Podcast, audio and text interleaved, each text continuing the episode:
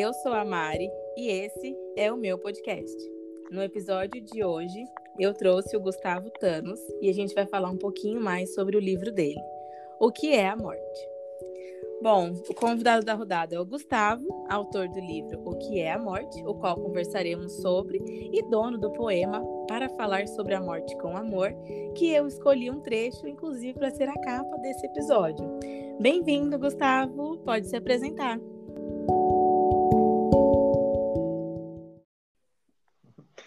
E aí, Mari, beleza? Prazer estar aqui conversando contigo. É, possibilitando outras pessoas de ouvirem e refletirem um pouco mais sobre esse tema.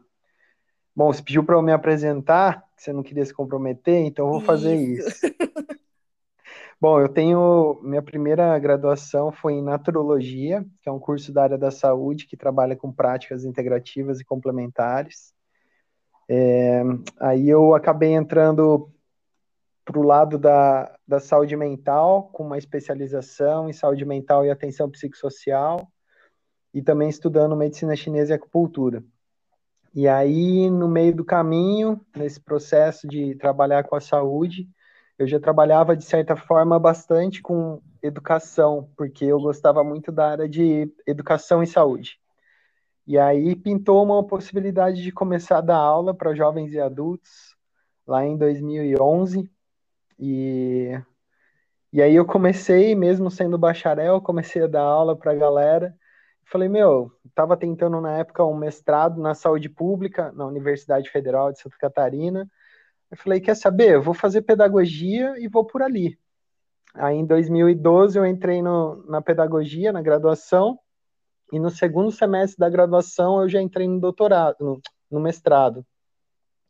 E aí, antes mesmo de acabar a graduação, eu acabei juntando, emendando já do mestrado indo para o doutorado, e aí virou aquela bola, né? Fazendo graduação em pedagogia, doutorado em educação. Em 2015 eu era professor substituto na UFSC, mas meu caminho foi por aí. Aí eu, hoje, hoje eu sou professor no, no Instituto Federal Catarinense, em Camboriú, e professor também na Univille, em Joinville, no curso de. Ai, gente, olha, só de ouvir aqui esse currículo, entendeu? Eu já tô aqui, assim, me sentindo o cocô da vaca pisoteado, vocês não estão entendendo. Mas currículo, currículo não é tudo nessa vida, né, Mari? Eu ah, acho que o ah, que não vai. é, né, meu anjo? Mas olha essa bagagem aí que você já traz. Ô, mãe, se você estiver ouvindo esse podcast, calma, tá? Um dia a gente chega lá. Vamos sem pressa. Legal, Gu. Obrigada aí pela breve explicação. Bom, vamos começar então. Primeiro de tudo, é, eu quero saber o que te motivou a caminhar para esse lado da vida, né? Aprofundar sua atenção e os estudos no tema morte, uma vez que esse assunto é um tabu, né? Entre aspas, na nossa cultura. Sim. Bom, é, tudo começou há um tempo atrás. é... Bom, na verdade, em 2008, quando eu me formei em naturologia, eu me formei no final de 2007, minha formatura foi em 2008, né? E ah, só 2000... um, um, detalhe, você não mora Diz. mais aqui em Ourinhos, né? Não, não, eu voltei para Ourinhos, né? Eu tive um retorno para Ourinhos em, em, no final de 2018, que eu fui secretário de cultura aí, né? Eu fui convidado para. Tá vendo, gente? Ainda tem mais esse detalhe. No... É, a gente, a gente não conta todos os detalhes, né? É claro, senão seria só um podcast, né? É, e, e, o tempo é precioso. Mas, enfim, eu tive essa passagem, voltei para Ourinhos, agora eu estou morando em Porto Belo, Santa Catarina. Ah, legal. É, mas, enfim, em 2008, é, eu tive, fiz a minha formatura durante toda a minha graduação da naturologia, meu pai acabou indo para o Japão. Ele foi em 2003. Não estava tão em alta estar no Japão para ganhar dinheiro, mas ele acabou indo e ficou durante toda a minha graduação por lá. E aí ele voltou do Japão no final de 2007, quando eu acabo minha graduação também. Aí em março de 2008 foi minha formatura. Em agosto de 2008, eu faço uma palestra em Marília, que eu encontro meu pai, e em setembro ele sofre um acidente. E aí, nesse acidente, ele ficou durante uma semana em coma. E durante essa uma semana, eu estava escrevendo um diário para ele. Quando eu acordasse, assim, ele pudesse ler e eu não precisasse contar nada para ele. E ele acabou morrendo. E, e esse diário virou, virou minha forma de, de trabalhar o processo de luto. Nessa época, Mari, eu estava tentando um mestrado na saúde pública, na Federal, né, na UFSC, aqui em Santa Catarina. E aí, cara, eu decidi meio que dar uma guinada na vida, e aí acabou pintando a possibilidade de trabalhar com. Continuei trabalhando com a naturologia, né, em, em hotéis, atendendo e tal, mas aí um pouco para frente, lá em 2011, pintou essa possibilidade de trabalhar com educação de jovens e adultos. E eu, nesse processo ainda de tentar no, entrar no mestrado, falei: Meu, quer saber? Eu vou partir para outro caminho. E aí foi onde eu entrei na pedagogia, mas já com essa intenção de embalar no mestrado. No primeiro semestre da pedagogia, eu tinha aula de filosofia da educação e eu conheci um grupo de pesquisa que, que, que trabalha com filosofia da educação. E comecei a participar desse grupo. No segundo semestre, abriu a prova para o mestrado e eu utilizei aquilo que eu tinha construído nesse meu diário, né, nesse, nessa minha forma de lidar com o luto, eu, eu transformei em um projeto de mestrado, porque eu acreditava que eu tinha amadurecido depois de perder meu pai. E aí minha, minha pergunta, né, minha investigação era se todas as pessoas que têm uma perda de alguém próximo ou é, que passa por um momento de quase morte tinham essa sensação de amadurecimento, né? E aí eu fui, fui investigar dois filósofos, o Nietzsche, o alemão, e o Montaigne, um francês, que vão falar sobre morte, né? E a partir daí eu comecei esse embalo. Então eu costumo dizer que eu começo a me interessar pela morte em 2008, Começo depois a estudar de uma forma um pouco mais acadêmica e profunda em 2011, mas quando eu chego no final do meu doutorado, eu percebo que a morte já estava presente na minha vida em vários outros momentos. Assim. Nossa, então pera lá, vamos aqui, ó. Primeiro, gente, eu ainda estou assim tentando ligar os pontos do que ocorreu com o seu pai, que foi tudo muito rápido. Ele foi. retornar, você acabar a faculdade, né?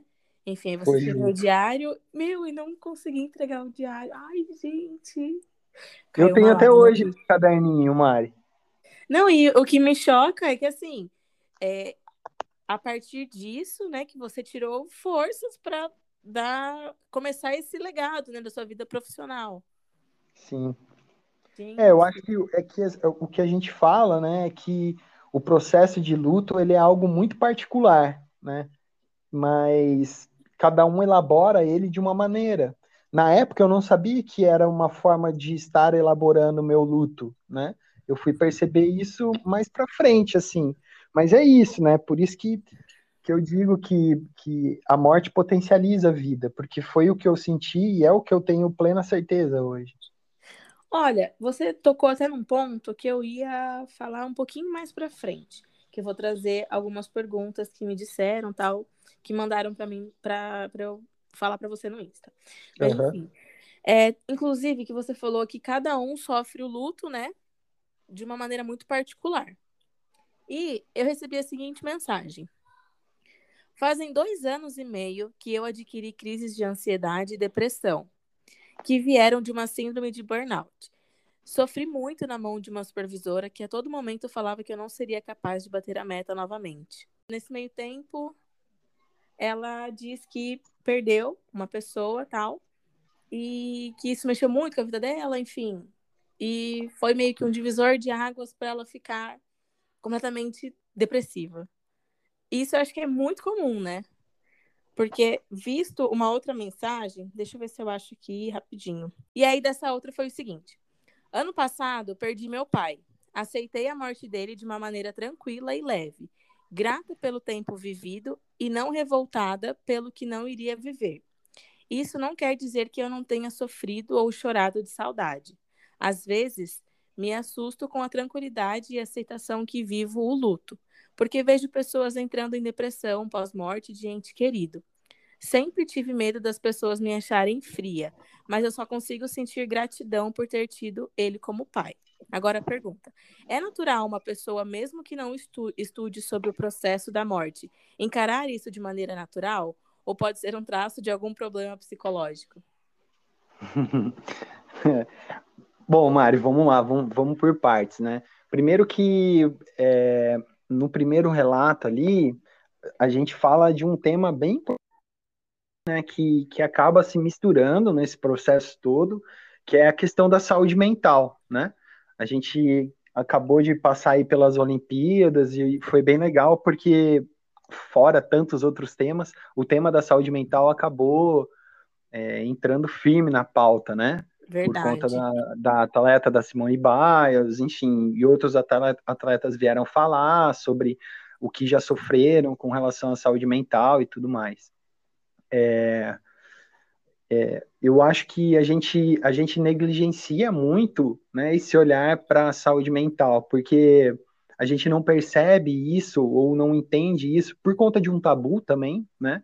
Que, que é uma doença, né? Então eu falo é, se eu tenho diabetes, se eu tenho pressão alta, se eu tenho um problema cardíaco, tudo isso é visto como doença, né? E quando a gente fala de, de um sofrimento psíquico, a é galera frescura. já olha de outro jeito. É uma frescura, já não entende direito o que está acontecendo, né? Já fala, ah, não, mas não pode ser, né? Então, assim, o sofrimento psíquico, ele é algo muito significativo, né? E por esse relato que, que você traz aí, é, com absoluta certeza dá para perceber que é alguém, ela fala sobre metas, né?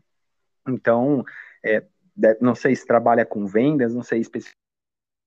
O fato é que obviamente isso pesa demais na questão da saúde mental, né? Eu tenho pessoas que trabalham em banco, por exemplo, que sempre vive nessa neura, né? Nessa, nesse desespero de precisar bater metas, né? E, e aí, quando surge uma questão da, do processo da morte, né? E eu, eu gosto de dizer que quando eu falo morte, eu falo de finitude, né? É, e parece que finitude é mais leve, né?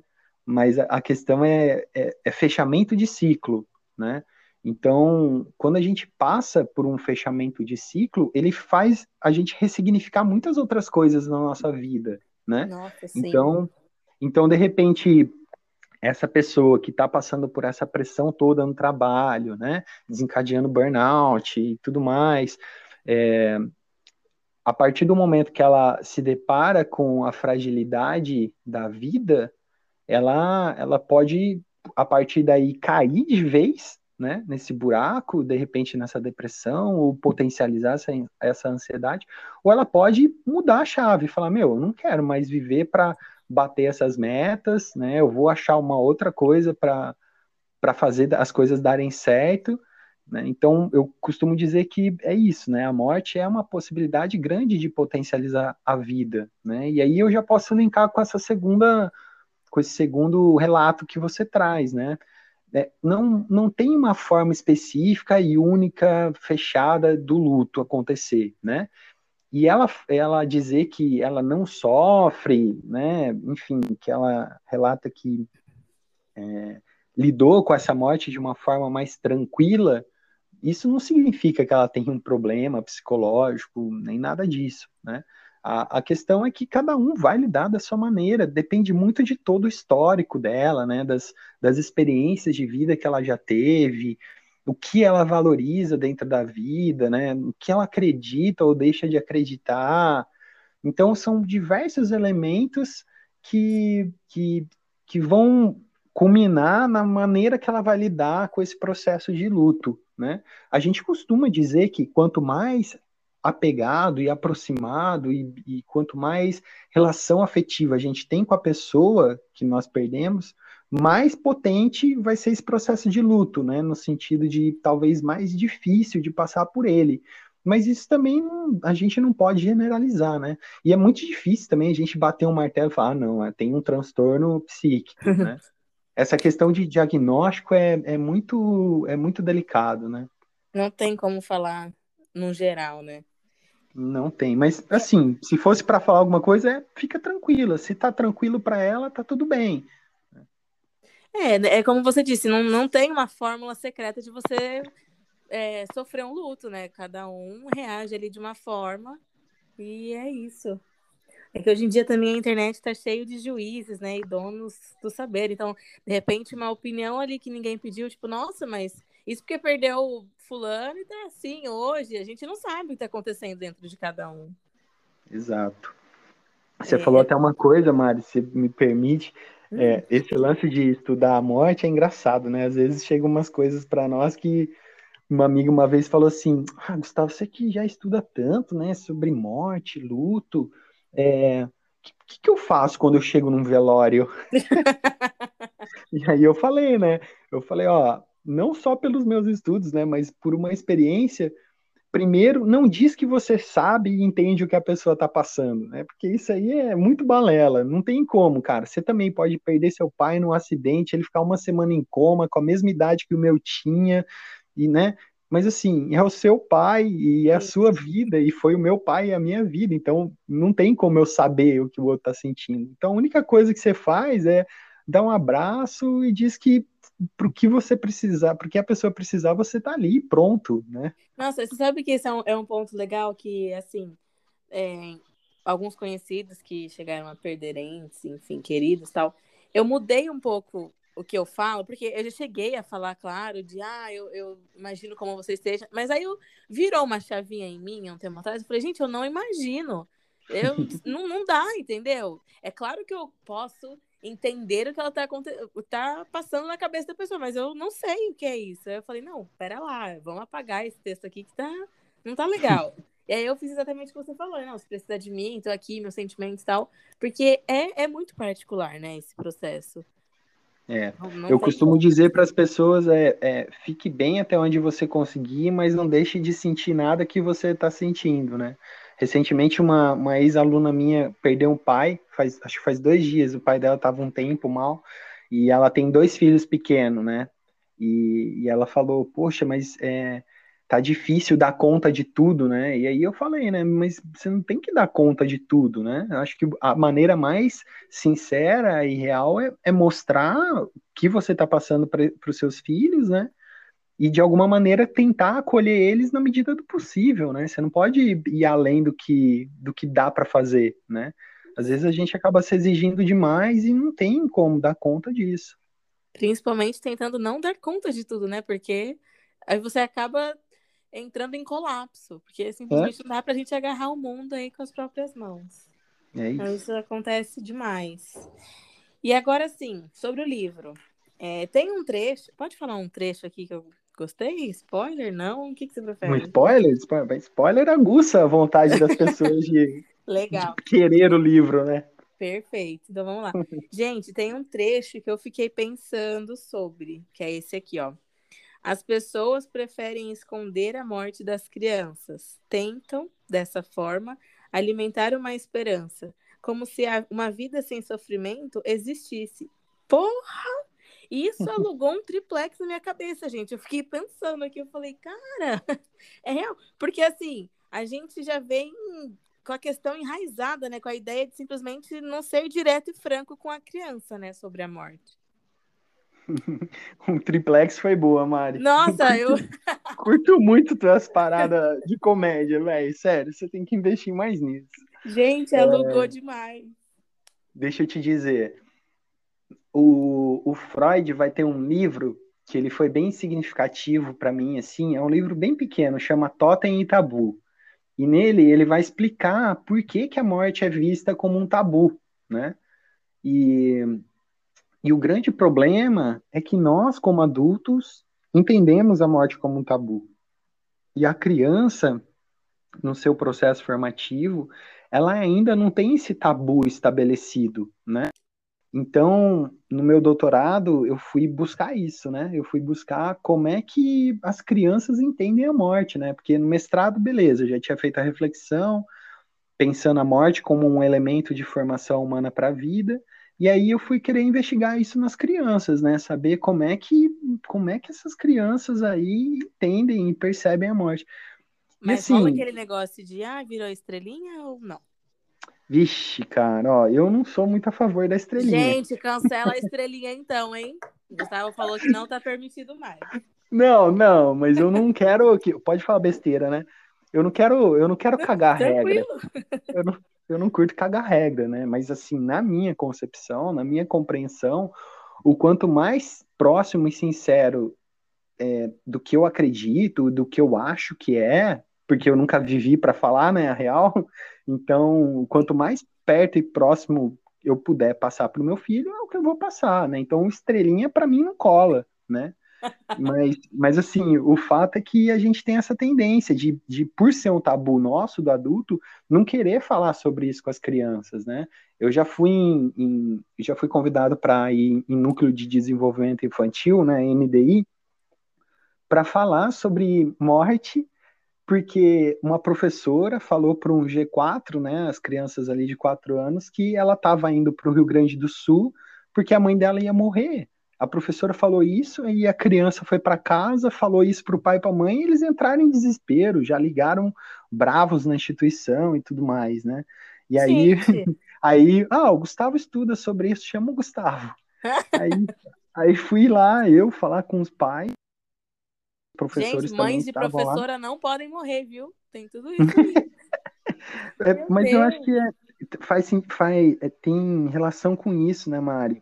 Talvez os pais muitos pais acham que não é a hora certa de falar, né? A verdade não é que é nunca chega a hora, né? De falar é, é isso. Na Porque verdade, ela sempre está aí. Assim, para mim, né, por exemplo, claro que eu não tenho a informação, o estudo, nem a abertura que você tem sobre o assunto. Então, para mim também acaba sendo um, sabe, um, não um bicho de sete cabeças, mas é estranho. Eu vou colocar como estranho. É estranho você conversar sobre morte com alguém, uhum. porque não é uma coisa, vamos dizer, entre aspas, né, normal de se falar no dia a dia, porque todo mundo evita, né? É tabu. E é um tabu, exatamente. Uhum. Vamos é igual falar isso. sobre questões da sexualidade, é igual falar sobre drogas, é igual sobre diversas questões que são tabu, né? Umas mais e outras menos, dependendo da pessoa, né? Sim. É, inclusive, drogas é, é um ponto que, além de ser um tabu, eu acho que é um pouquinho romantizado. Acho que drogas é um assunto aí, inclusive para um próximo podcast, quem sabe? Porque eu acho que romantizam muito, por exemplo, a maconha, sabe? E, uhum. e eu acho que tem dois pesos e duas medidas, mas enfim. Vamos focar aqui que o assunto é morte, gente. A gente já foi lá na maconha. Eu Ô, Mari, deixa eu te falar sobre ah. essa questão ainda que você levantou do trecho do livro, né? A gente tem uma grande dificuldade, a gente tem uma grande dificuldade atualmente de é, poder frustrar, né? A criança, nós não sabemos nos frustrar também, né? Então, não. porque nós fomos crianças que não, não nos frustramos, né? Então, eu gosto muito de uma fala do Mário Sérgio Cortella, uma entrevista que ele está dando na, na CBN, se eu não me engano, na rádio, e, e aí ele vai falar, né, que antes a gente chegava num restaurante, né, com os nossos pais, né, assim, sei lá, com as pessoas mais velhas, quando éramos menores, e aí a gente, o pai e a mãe falavam, ó, vamos sentar aqui, vamos pedir tal coisa, né, e aí hoje não, hoje é, a gente chega no restaurante, onde você quer sentar, filho? O que, que você quer comer? Né? Não é errado a gente é, colocar essa criança né, no lugar de um sujeito de direito que pode ter uma escolha, né? Mas o que ele o que o Cortella traz ali é que a gente a gente não tem essa possibilidade de frustração dessa criança, né? De, de podermos em alguns momentos exercer né, uma, uma, um, lugar, um lugar ali, né? De ó, não, isso não dá para fazer, né? Isso não vai acontecer. E aí, quando a gente faz isso com uma criança, né? Quando a gente não possibilita ela a, a viver esses processos de finitude, porque isso é, é o fim, né? É o fim de alguma coisa que ela queria muito, né? E então, quando a gente eu... não não. Quando a gente não faz isso acontecer, ela se torna um adulto que não vai saber lidar com as perdas e com as frustrações, né? É isso que eu ia mais ou menos puxar aqui. Porque, por exemplo, se a gente. É um ciclo vicioso, né? Porque se a gente, enquanto adulto, não aprende a lidar ou falar sobre, para ensinar uma criança, sabemos menos ainda. E aí essa criança vai crescer e vai se tornar um adulto que não fala sobre morte, e vai ensinar outra criança e assim vai. Então, acaba evitando mesmo, né, que ela encare isso de uma forma natural, um ciclo da vida. Isso. Exato. Ah, eu aposto que você já apresentou para o Gael o filme da Disney.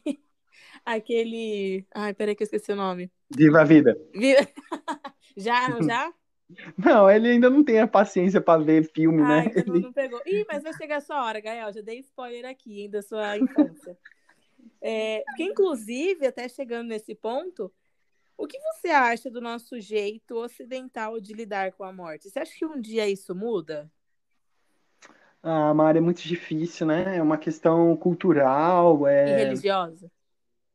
É, ela está muito envolvida com a religião também, né? E eu, eu tive a oportunidade para fechar meu doutorado. Eu gosto de rituais de encerramento, assim. Você né? tem religião? Eu sou formado inteiro no catolicismo, frequentei muito o espiritismo, é, fui por um bom tempo em terreiro e hoje eu tenho fé. quando quando dá vontade, quando dá vontade eu vou no terreiro, eu faço minhas orações da minha maneira, quando, enfim, quando eu, eu me sinto é, disponível e disponibilizado assim para isso, né? Mas eu, eu, eu tenho fé, é isso. É o mais importante. Legal.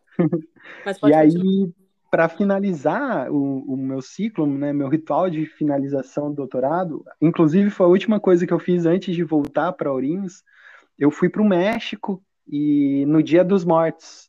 Nossa, e, que legal. Então, ah, foi então, igual o filme? Cara, assim, é até mais gostoso, sabe? Porque gente, ver é diferente, né? Então, lá eles têm a, a cultura de um dia é comemorado o dia da morte das crianças e no outro o dia da morte dos adultos. Mas para além disso, é uma festa, Mari. É, é assim. É, é realmente uma comemoração. Cara, é desfile de carnaval na rua. É, são Sim. praças enfeitadas, cemitérios todos lotados e super decorados. É, é, outra forma, né? Então, então, assim, quando a gente fala de possibilidade de mudança, né? É claro que eu, eu não estou falando do Oriente aqui, né? Eu não estou falando dos japoneses, por exemplo, né? É, eu, eu, eu, eu tiraria esse lance de Oriente e Ocidente e colocaria que existem povos, né, em nações que culturalmente lidam com a morte de forma distinta de outras. E eu acho que aqui no Brasil, especificamente, muito difícil a gente mudar essa forma de, de conceber a morte, né? Essa concepção que a gente tem sobre ela, esse tabu, né, essa, esse medo de falar sobre isso, né, de achar que se falar sobre morte eu morro amanhã, né, enfim. Ai, olha, Deus é testemunha de que eu não acredito, assim, em superstição, essas coisas, só, tipo, chinelo virado, sabe? Mas... Só nesse, Deus. passar embaixo da escada. E, meu filho, não, a escada nem tanto, porque eu já sou baixinha, já, não, tudo certo. Mas realmente o chinelo o do Murilo, porque agora sou eu que estou em jogo, e, o, e os meus, a vida da minha mãe, né? Mas assim, gente, é. Ah, o chinelo é a mãe que dá ruim. É, a, é claro. Você não, ah, você não sabe disso? Não sabia, mas. Meu Deus, sua mãe, sua mãe tá viva? Tá viva. Gente, você não protege a vida da sua mãe. Eu tô chocada. Ah, não, não, meus chinelos não costumam ficar virados, não, mas eu vou perceber um pouco. Por favor, gente, chinelo virado é. Não, a mãe tá na reta, você tem que realmente desvirar. Mas, enfim. Não, o que eu ia falar, por exemplo, igual você falou aí do México, né? A forma que eles lidam tal. Cara, é muito diferente daqui. Né? A gente tem aí o dia dos finados, que é 2 de novembro e tal. Mas já é aquele clima assim de melancolia, uma tristeza. E... Nossa, é um dia que já acorda cinza. Não, não existe a palavra comemoração aqui. É completamente diferente, né? Porque, igual a gente estava falando sobre religião, o Brasil, que tem uma forte é, cultura, né? Foi. Tem uma forte parte aí na história do catolicismo e tal. E eu acho que muita gente associa em não falar sobre morte, justamente pelo que você disse, né? De achar que vai morrer, ou enfim, tá muito interligado à religião. Então eu acho que isso hoje aqui vai ser muito difícil de mudar, você não concorda? É, mas assim, né? E outra coisa que a gente precisa pensar são é, os povos dentro de um mesmo país, né? Então, a forma da a cultura dos indígenas, por exemplo, é distinta também, né? Se a gente for um, para uma aldeia é, que é mais isolada, né? Os rituais vão ser outros, né? Então, a, a grande questão é, é que às vezes a gente foca naquilo que está na nossa bolha, né? A gente tem a bolha virtual, mas a gente também tem a bolha real, né? Que está relacionada com enfim, com, as, com a religião que eu frequento, né, com as pessoas que eu convivo que talvez, possivelmente, são relacionadas àquela religião. Né, então, mas assim, eu acho que é algo difícil de ser alterado. Ah, sim, com certeza. É, inclusive você chegou aqui num ponto legal. Mesmo território nacional aí, vai muito da religião de cada um, né? Em como cada um lida com essa questão. Uhum, é isso. Aí a gente já teve o próprio depoimento, né, que falou que lidou numa boa, né? Enfim, a gente não sabe a religião, a gente não sabe as crenças nem nada, mas depende também da forma com que a pessoa entende, né, sobre vida, sobre morte. Vida, morte. Ah, ah você vai dar spoiler. Né? Isso vai dar spoiler. Gente, eu tô já gabaritada em o que é a morte, vocês que lutem. Deixa eu falar. não, porque inclusive esse relato aí que você falou, da Giovana, já vou jogar o nome na roda, a Giovana que mandou. Ela, eu achei muito legal, assim, eu não sou profissional da área, nada do tipo, mas eu acho muito difícil ela ter algum problema psicológico justa, simplesmente por ter gratidão e ter vivido esse tempo com o pai, né, igual ela colocou lá. E ela entendeu que foi um processo, né, um ciclo que finalizou. Uhum. É isso. Giovana, tá tudo bem, Giovana. Sim, cara, relaxa. Tá tudo certo, tudo controle. Olha só, você, você já passou por alguma experiência que te deixou, tipo, de frente com a morte e falou: Meu Deus, chegou minha hora? Ou não? Ah, Mário, eu já sofri uns acidentes aí, né? Já tava já ah, passageiro de carro, já, já, já senti sono dirigindo. Já tive não, pela, pela assim, naturalidade mas... que você está falando, realmente a morte é sua amiga, né? Porque já aconteceu várias vezes, então. Mas não, mas assim, eu acho que não, não foi algo de tipo, nossa, vou morrer, sabe? Esse forte desse jeito assim. Eu acho que não, mas é, é, o que eu te falei, né? Quando eu cheguei no final do meu, do meu doutorado, quando eu estava montando a apresentação para a banca do meu doutorado, eu fui percebendo que eu tive, que eu vivenciei diversas experiências de morte antes do meu pai e até chegar no doutorado outras tantas, assim, né? Então, é, eu perdi meu avô paterno, depois eu perdi é, amigos próximos, né, na época de 18 anos, depois eu perdi meu pai, depois eu perdi minha madrasta, depois eu tive é, um aborto de gêmeos, depois eu perdi meu avô é, paterno, então assim, o meu avô paterno foi esse ano, né? Então são várias experiências. Então, eu acho que é um pouco isso, sabe? Se a gente não ressignifica a morte de alguma maneira, a gente entra nesse mundo aí, porque a, a morte é a relação que a gente já nasce sabendo que vai ter que passar por essa relação, entendeu? Então... É isso que me assusta, meu irmão. Você não tá entendendo. Porque até na enquete que eu fiz, eu coloquei baseado em mim, mim mesma, né?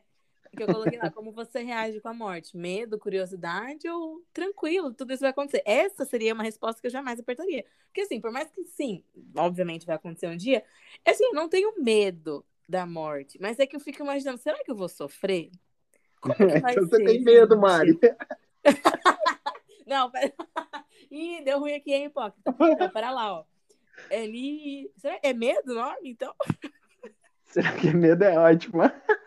Não, gente, pera lá, não é medo, mas é curiosidade em saber como vai ser, entendeu? Mas quando você tem curiosidade, é uma coisa gostosa ou é uma coisa ruim?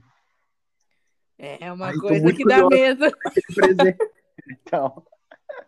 Ai, eu tô chocada que eu tenho medo da morte, gente. Ai, que infantil.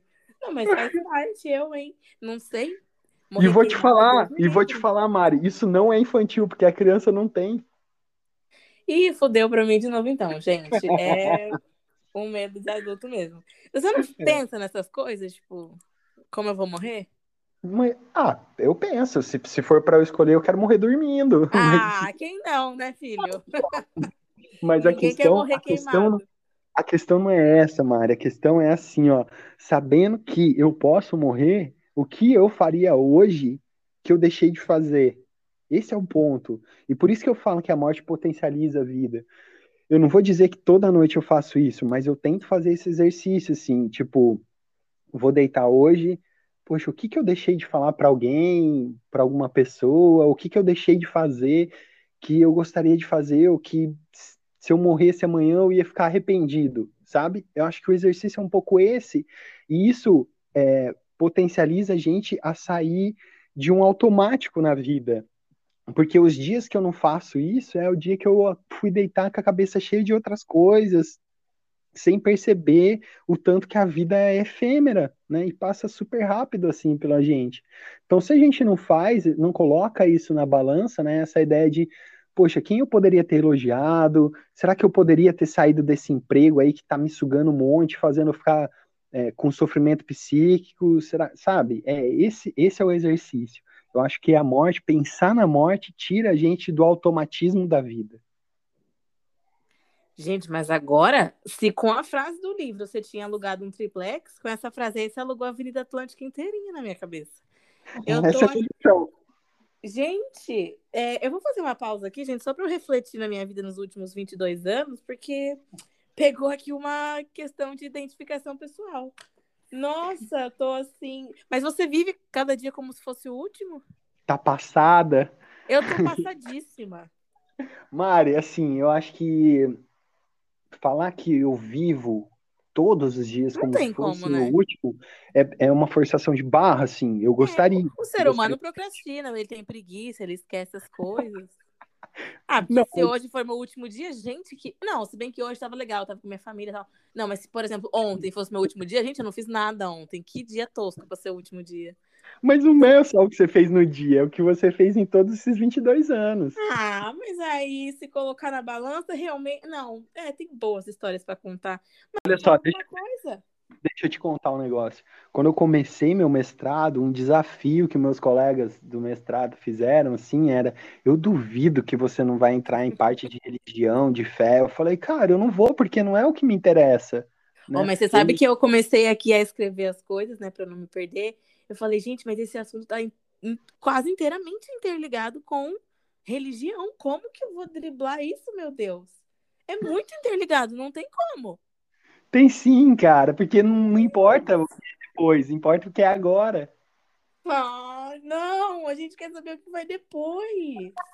Ô, Mari, você tem que cuidar um pouco dessa ansiedade aí, hein? Facu- meu filho, mas isso aí já é uma coisa enraizada aqui também, viu? O Brasil pro catolicismo tá eu pra minha ansiedade. Não, tá todo mundo ali juntinho. Não, não muda, entendeu? Não Mas muda. assim, Mari, na, na boa mesmo, eu não, eu não crio uma expectativa do que possa ter ou Ah, deixar de ter. Não, Eu, eu, eu sei que isso aí deve ter sido pergunta que a galera fez, né? todas, quase. Não, Não. mas eu. Não, pera lá. Olha aqui, é, deixa eu achar uma que até eu olhei e falei, gente, se. Aqui, Eu, ó. gosto, eu gostaria de ter uma discoteca. Se tivesse a discoteca lá da, da resposta, Não, aquela resposta realmente a pessoa transcendeu demais. Não, perguntaram aqui, ó, se você já teve alguma vivência de pós-morte. Acho que isso é impossível, né? É, não. É, daí talvez meu- minha forma de estudar a morte seria outra, entendeu? Mas por enquanto, eu, eu penso. É, é isso, é o que eu falei, Não, né? mas Eu pera penso lá, morte. colocando, colocando um pouquinho aqui de religião, que você que me perdoe, mas eu vou estar colocando. No espiritismo, você não consegue falar um pouco sobre? Não, porque não é, o- não é o meu interesse. Ah, O que me interessa é que a morte é algo que potencializa a vida. Porque a partir do momento que eu tenho noção de que eu sou finito, meu corpo é frágil, eu posso morrer atravessando uma esquina, eu posso morrer, sei lá, infartando hoje à noite, eu vou gente. tentar fazer as coisas ser massa até agora, entende? E esse é o Ah, instinto, Mari. Não gosto de gente muito positiva, não, me estressa. Mas não é positivo isso. Isso é um exercício para eu não ficar automático, entende? Senão, e assim, ó, bom, eu sou professor, né? E o que eu faço sempre nas minhas aulas, sabe aquele papo? Ah, você apresenta aí e tal, não sei o quê. Por que, que você escolheu letras? Nossa, que ódio! Não, pera lá. Essa semana, que foi a primeira semana de aula. Ah, e teve essas perguntas. Gente, olha, professora, tudo macumunado, né? Tudo a mesma raça. Porque você Todos. não tem o professor Gustavo. Porque o professor Gustavo ia falar assim: eu Nossa. quero saber essas coisas também, porque eu sou curioso, eu quero saber, mas eu quero saber qual é o seu propósito de vida. Gente, e o propósito, de, o propósito de vida está relacionado com por que, que você acorda todo dia, escova o dente, toma café, ah, vai cagar, se limpa, toma banho, arruma casa, se alimenta. Por quê? Qual, o que, que te move para fazer isso? Entende? Aí eu, já, aí eu já saio do movimento de pensar no que vem depois. Eu quero saber o que está te potencializando agora. Gente, nossa, eu mirei na, no podcast e acertei aqui na dúvida pessoal da minha vida inteirinha. Nossa, essa noite eu vou dormir assim, nem vou dormir, né? Vou ficar pensando na minha vida. Meu Deus. Essa é a minha missão como professor. Nossa, entregou, viu? Serviu direitinho, porque eu tô já me questionando aqui desde o momento que eu nasci. Afinal, quando nascemos, nós também morremos. Boa! Você decorou tudo, hein, Mari?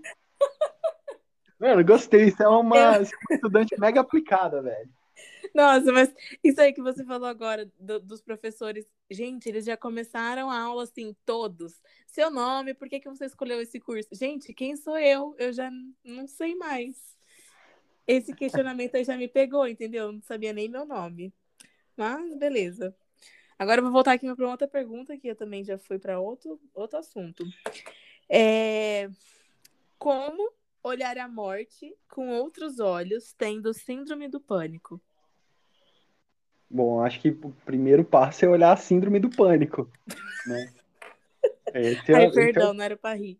É que, não, mas, mas, é, mas é, esse é o primeiro ponto. E de Vamos novo. se tratar, novo, né, gatonas?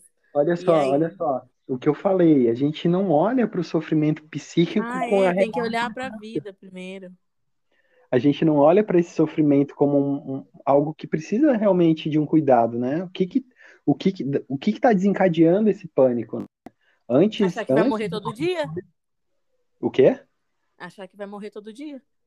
Não, mas é, tem, tem alguma coisa anterior a isso. Não é possível que é. Se o pânico é esse, se o pânico é da morte. Bom, e vamos de terapia? Terapia é um bom caminho. Acho que ler o livro que é a morte é uma, um outro bom passo. Mas, enfim, eu acho que a terapia é o que traz muita resposta, né, Mari? E, e é legal porque a gente está vivendo um período que a terapia está bombando, né? desde que a gente começou os isolamentos por conta Ai, da pandemia, é, a terapia está sendo mega necessária, né? Os atendimentos aumentaram muito, né? Muita gente está procurando terapia, pessoas que antes não faziam estão fazendo, pessoas que já fizeram voltaram a fazer, né? É então, essa parte aí que eu me encontro, porque essa semana aí tive uma crise de identidade e falei, vou voltar para minha terapeuta. Ela tem horário? Não. Ai, psicóloga, se eu vi tá que você postou. podcast, por favor, entendeu? Me ajuda. Eu vi, eu vi que você postou isso. Tá vendo, gente? Ai, olha, eu, eu adorava passar com ela. E me indicaram várias, assim, mas eu ainda tenho um apego com a minha. É que, realmente, esse processo de começar a terapia com outra pessoa é um pouquinho. Ah, é vergonhoso, né? Então eu já tô tão apegada à minha, mas ela não tem horário.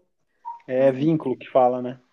Vínculo, nome, exatamente. É, eu dou até risada quando eu vejo assim essas coisas na, na, internet, que, tipo, no começo da sessão ela pergunta como foi esse dia? Eu falo, ah, tranquilo. Aí no final da sessão você já tá lá contando tudo, chorando. Chorando, descabelado. Nossa, exatamente eu. Gente, desse jeito.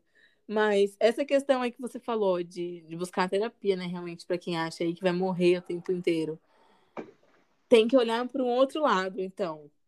É, assim, vai ser, vai, vai trabalhar isso no processo terapêutico, na verdade, né, Mari? Tem que ver o que, que qual que é o gatilho aí desse processo todo, né? É difícil fazer essa análise, mas a psicoterapia com certeza é um bom caminho.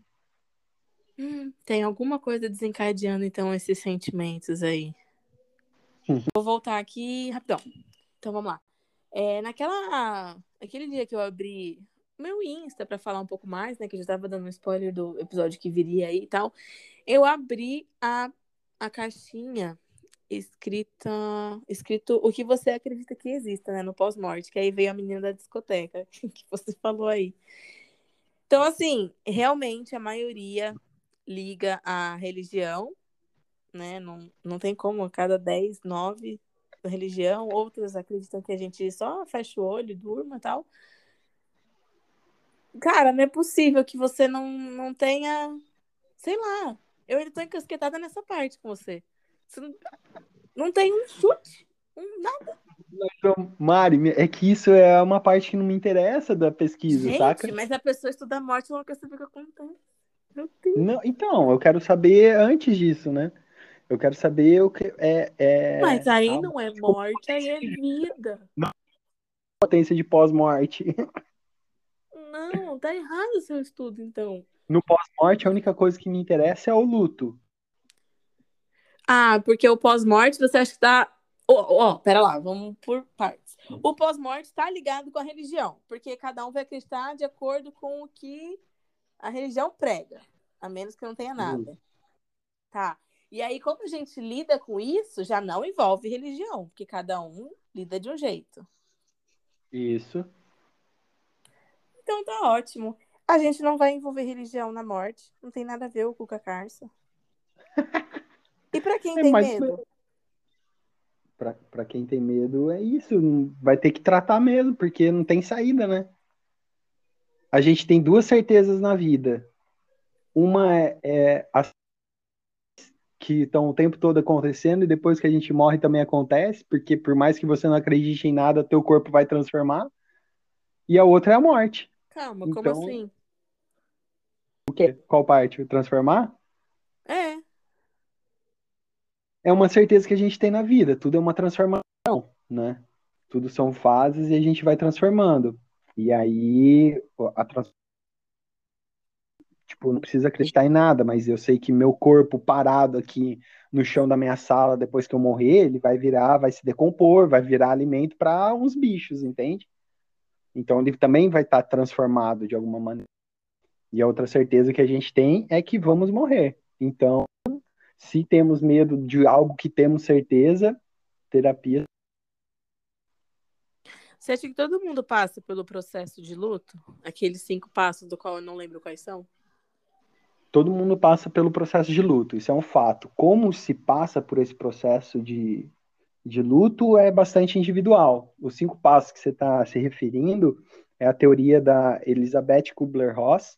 Ela vai falar que a gente tem cinco fases do luto, né? A pesquisa dela começou a ser desenvolvida para pessoas que recebiam é, a informação de que é, iriam morrer em um determinado tempo, né? de doenças terminais. Só que foi, foi percebendo que essas fases do luto as pessoas que ficam também passam por elas, né? Que são, que é a negação, é, a depressão, a barganha, a negação, não, negação, depressão, barganha, raiva e aceitação, né? São as cinco fases. Eu gosto dela, eu, eu acho ela bem bacana. É, as fases, elas não são fixadas, né? Não é nessa não ordem. Certo, não necessariamente nessa ordem elas não têm um tempo específico para durar. E agora está tendo um estudo que está sendo desenvolvido, elaborando uma sexta fase, né, que seria o ressignificar. Que isso? Que, ressignificar esse processo todo, né? Como você vai ressignificar. Talvez seja o depoimento da Giovana, né? É, ah.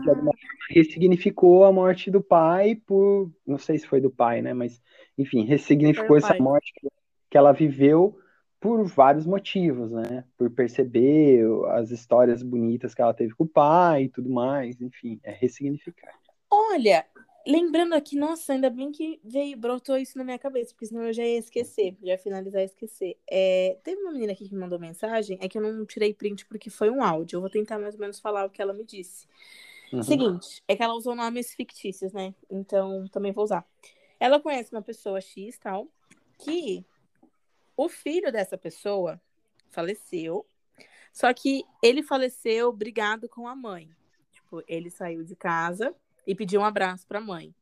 E a mãe falou que não, para ele, ele pedir para a tia. E ele foi lá e deu um abraço na tia. E nesse meio tempo, aconteceu um acidente e ele faleceu. E aí, né, você já imagina, a mãe ficou com sentimento de culpa e tá difícil, ela não aceita desde então, isso já tem anos, mas ela nunca superou isso. O que você acha? Tá num, num processo ali de depressão?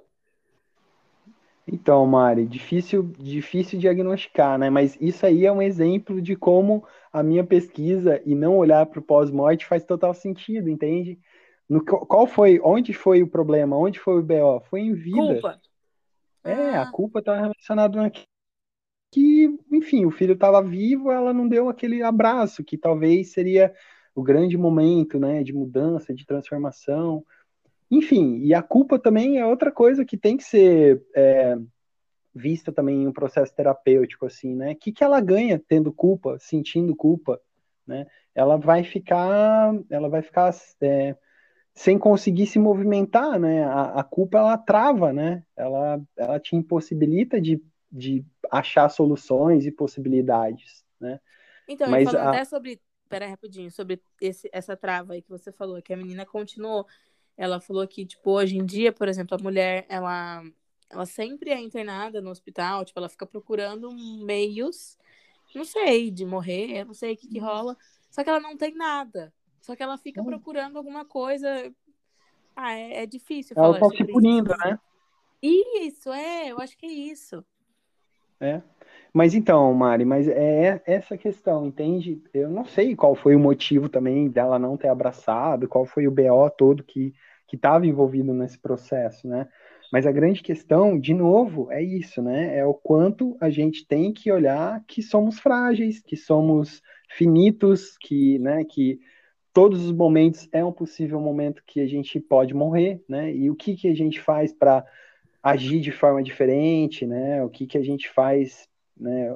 Será que a gente faz tudo o que a gente gostaria de fazer? Né? É claro que a sociedade ela nos restringe algumas coisas que a gente gostaria de fazer, né? Porque ela se funciona, ela, ela se torna funcional através da neurose, assim, né? Então a gente é moldado de acordo com o meio social que a gente vive.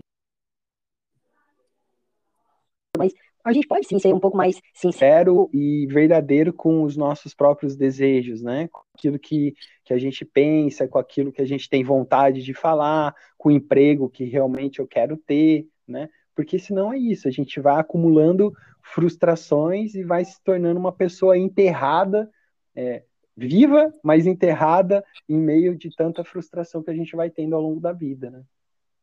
Amanhã não existe.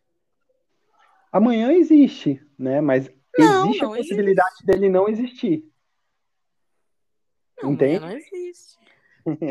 é, podemos pensar que amanhã não existe. Porque a gente não sabe como é. Não sei nem se eu vou explicar. Isso, é isso. Você não. Você no caminho. Isso assim, nunca nem passou pela sua cabeça ter medo do assunto? Você sabe que é, isso daí, ao longo do meu processo todo de escrita e de pesquisa, é, eu, eu tentava perguntar para mim mesmo assim, nossa, será que eu tenho medo? Só que com relação à morte, Mara, eu acho que o medo que a gente tem, ele é muito mais forte no sentido de perdermos aquelas pessoas que a gente gosta, né? Que a gente ama, nossos pais, nossos filhos, nossos companheiros. É, é a principal, né? Quando você fala sobre morte, já, a gente já imagina o nosso meio ali, né? Família, os principais. É, é. E aí é muito mais do que a nossa própria morte, né? E tanto que, vamos falar de um assunto mais polêmico, né? Quando tem uma pessoa ali quase morrendo, super mal, tal, às vezes a gente não quer a pessoa tá morrendo, muito mais porque a gente vai sentir falta daquela pessoa do que entendendo que se ela morrer, talvez ela pare de sofrer o tanto que ela tá sofrendo, né? Mas a gente tá ali, né? Faz mais uma cirurgia, abre de novo, tenta fazer novamente, taca a medicação, né? Deixa efeito colateral bombar, ou dopa com morfina, porque a gente quer aquela pessoa ali, né? Tá sempre tentando fazer alguma coisa. A gente tá sempre Nossa. tentando, só que no fundo é só pro nosso bel prazer de ter aquela pessoa ali, né? Onde a gente acha que, que é melhor, né? Que tá mais perto de nós, né? Que eu consigo ver, tocar, enfim. Nossa, é... ai meu Deus, é muito sobre. Gente, não, peraí. Ai. Nossa, que furo que eu dei agora. Ih, já vou ter que cortar outra parte. Meu Deus, insensível. Eu acabei de lembrar que minha avó faleceu esse ano. E você não citou. Você que fazia tempo que você não perdia.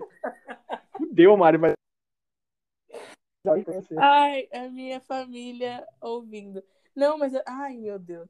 Mas é porque eu, eu não fui no velório, porque esse negócio de Covid e tal. Mas, nossa, fiquei arrasada. Mas é que também foi um, um processo, assim, tranquilo, porque a gente já não tinha tanto contato. Claro que eu senti pelos momentos e tal, mas ah, foi algo que eu continuei a vida, entendeu? Mari, você não tem nenhum. Nossa. Peraí, que cortou seu áudio, não entendi. Você não tem nenhum problema psicológico. Só tá tudo bem. Tá tudo bem, entendeu? É isso, Giovana, tô contigo. Nossa, mas agora pra eu achar a parte. Ai, meu Deus, Deus esteja comigo neste momento. Ai, mas en- enfim, é isso. É, Onde que você parou antes de eu perceber que eu tinha perdido minha avó? Eu perdi o fio da meada. Eu falei que às vezes a gente, a gente tenta prolongar a vida das pessoas só porque nós não queremos perder essa pessoa, né? Sim, foi por isso que eu lembrei. Nossa, justamente, eu nunca tinha pensado por esse ângulo. A gente Uhum. realmente tá pensando, estamos pensando em nós mesmos do que na pessoa. Porque às vezes ela tá É sempre sofrendo, né? E por mais que a gente fale que somos extremamente empáticos, Porra, mais uma vez aqui, ó. Nossa, eu tô decepcionada. Por que, que você acha que é um tabu falar sobre isso? eu acho que é. Bom, eu não, eu, eu não vou pela construção histórica do Freud, assim, tá? Eu vou falar de uma, de uma sensação e uma opinião minha, né? É, a gente cada vez mais parece que temos um papel a ser cumprido, né? A gente, enfim, você já até comentou isso. A gente tem um momento, é, acabou o colégio, o ensino médio, a gente já tem que escolher uma profissão e a gente tem que seguir nessa profissão, Nossa, entrar na sim. faculdade, fazer. E eu acredito que essa justa posição de obrigações que a sociedade vai acumulando para a gente, né? E, e eu, sa eu tenho que passar na escola porque eu preciso de nota, eu preciso de nota porque eu tenho que ir bem no vestibular, para o vestibular para a faculdade, a faculdade para ter um trabalho. Estamos E essa- condicionados o tempo inteiro, né? Alguma coisa. Exato. Eu vive num modo tão automático, né, que nos distancia de sentir os prazeres também, de, de errar, de perder, né, de não dar certo, porque a gente só valoriza quando dá certo, porque a gente sabe como é perder, né? Então, se a gente não, não autoriza isso na vida, a gente vai transformando a perda, né, num tabu. A gente não pode perder, a gente não pode ser frágil, a gente não pode errar, a gente não pode chorar, né? Mas isso tá Então- ligado com o ego?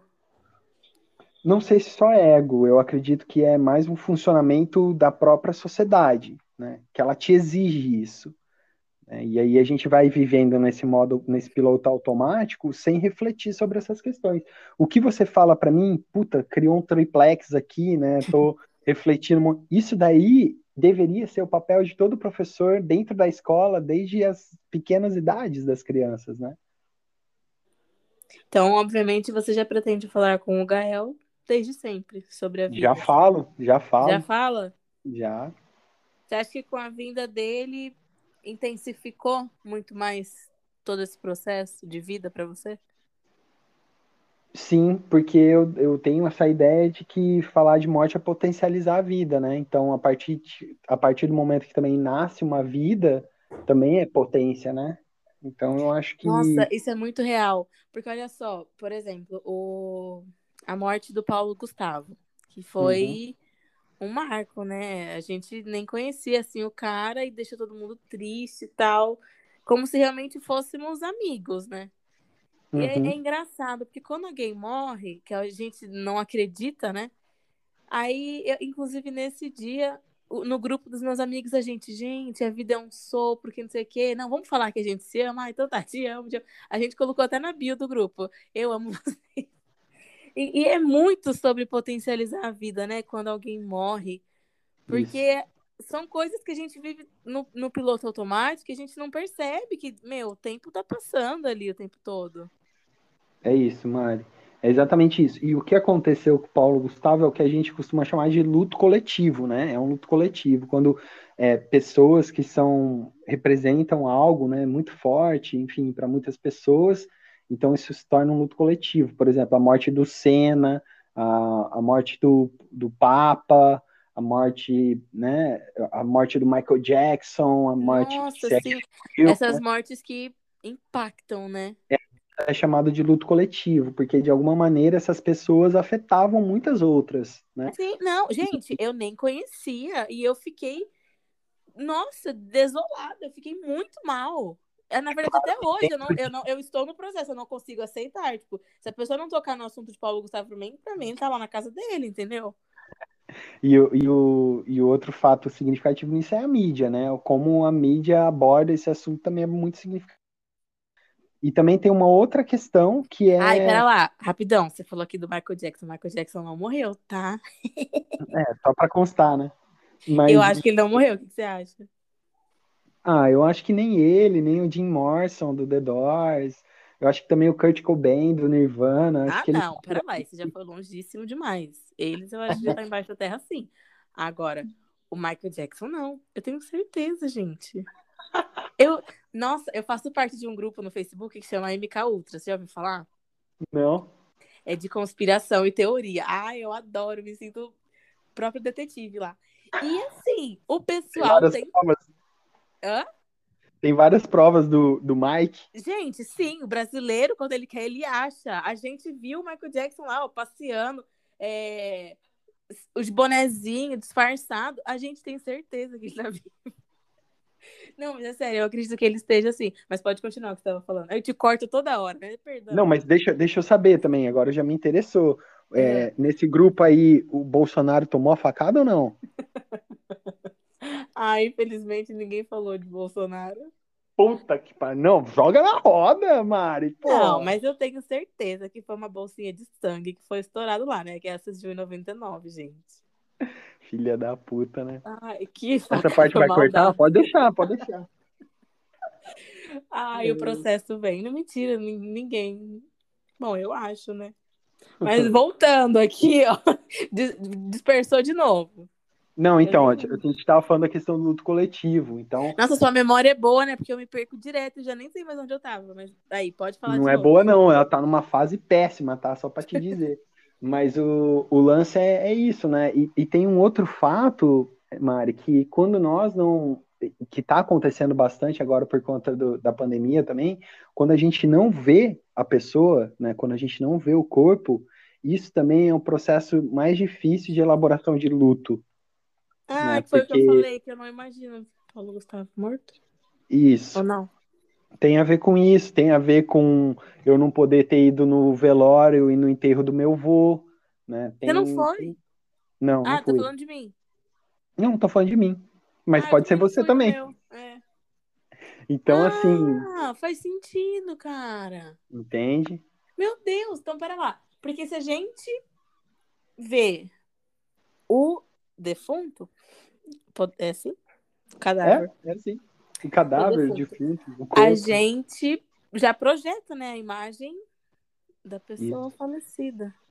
Nossa, Eu, eu então. teve, uma, teve uma menina que eu atendi na época da naturologia que ela estava no processo de elaboração do luto da irmã, porque a irmã morava nos Estados Unidos e ela sofreu um acidente de carro lá. E ela, e, enfim, se machucou muito. O caixão, depois de sete dias, veio para o Brasil lacrado e enterrou. E ela não viu. E fazia um ano que a irmã estava fora. Então, imagina. Não constrói a imagem. Não constrói, não constrói. Então, o processo era, era a tentativa de formulação desse luto, né? É como se a pessoa ainda continuasse longe. É tipo o Michael Jackson, que tá aí andando, né? A gente não viu o corpo. Claro! É, é igual o Hitler, que também não morreu, que ele, ele veio até pro Brasil, inclusive, tem registros. É igual a faca, que também não acertou, porque ela não entrou. Nossa, então se a gente pegar aí na história, várias, várias imagens aqui não construídas que fazem a gente levar nossas teorias e conspirações. Exato, já joga no grupo das, conspira das conspirações lá. Gente, tive um podcast hoje que eu vou falar pra vocês. Ninguém morreu, hein, que não tava no, no caixão. Já vou avisando. Nossa, eu tô chocada aqui. E até pela situação que a gente vive hoje, né, que também...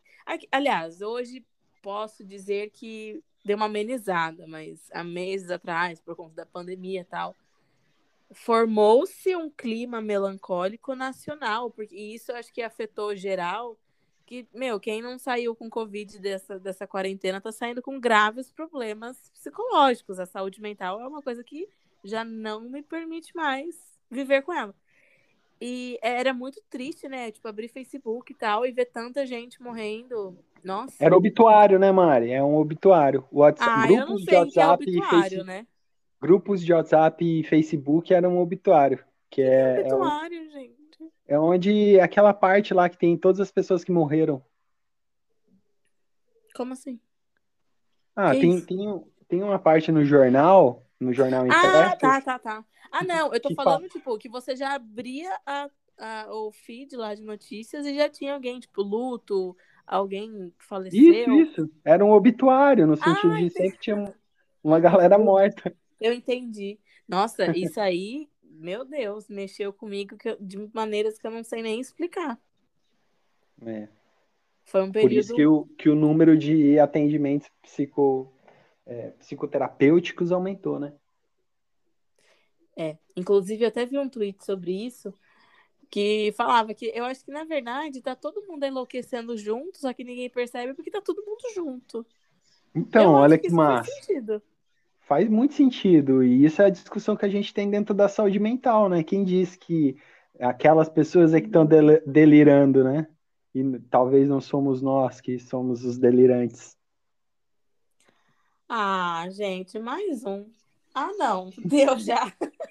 Nossa, é muita reflexão. Nossa, o Gael que lute, entendeu? Porque, meu Deus. Eu tô aqui já repensando ele a minha vai, vida demais. Ele vai chegar com oito anos fazendo várias reflexões pesadas.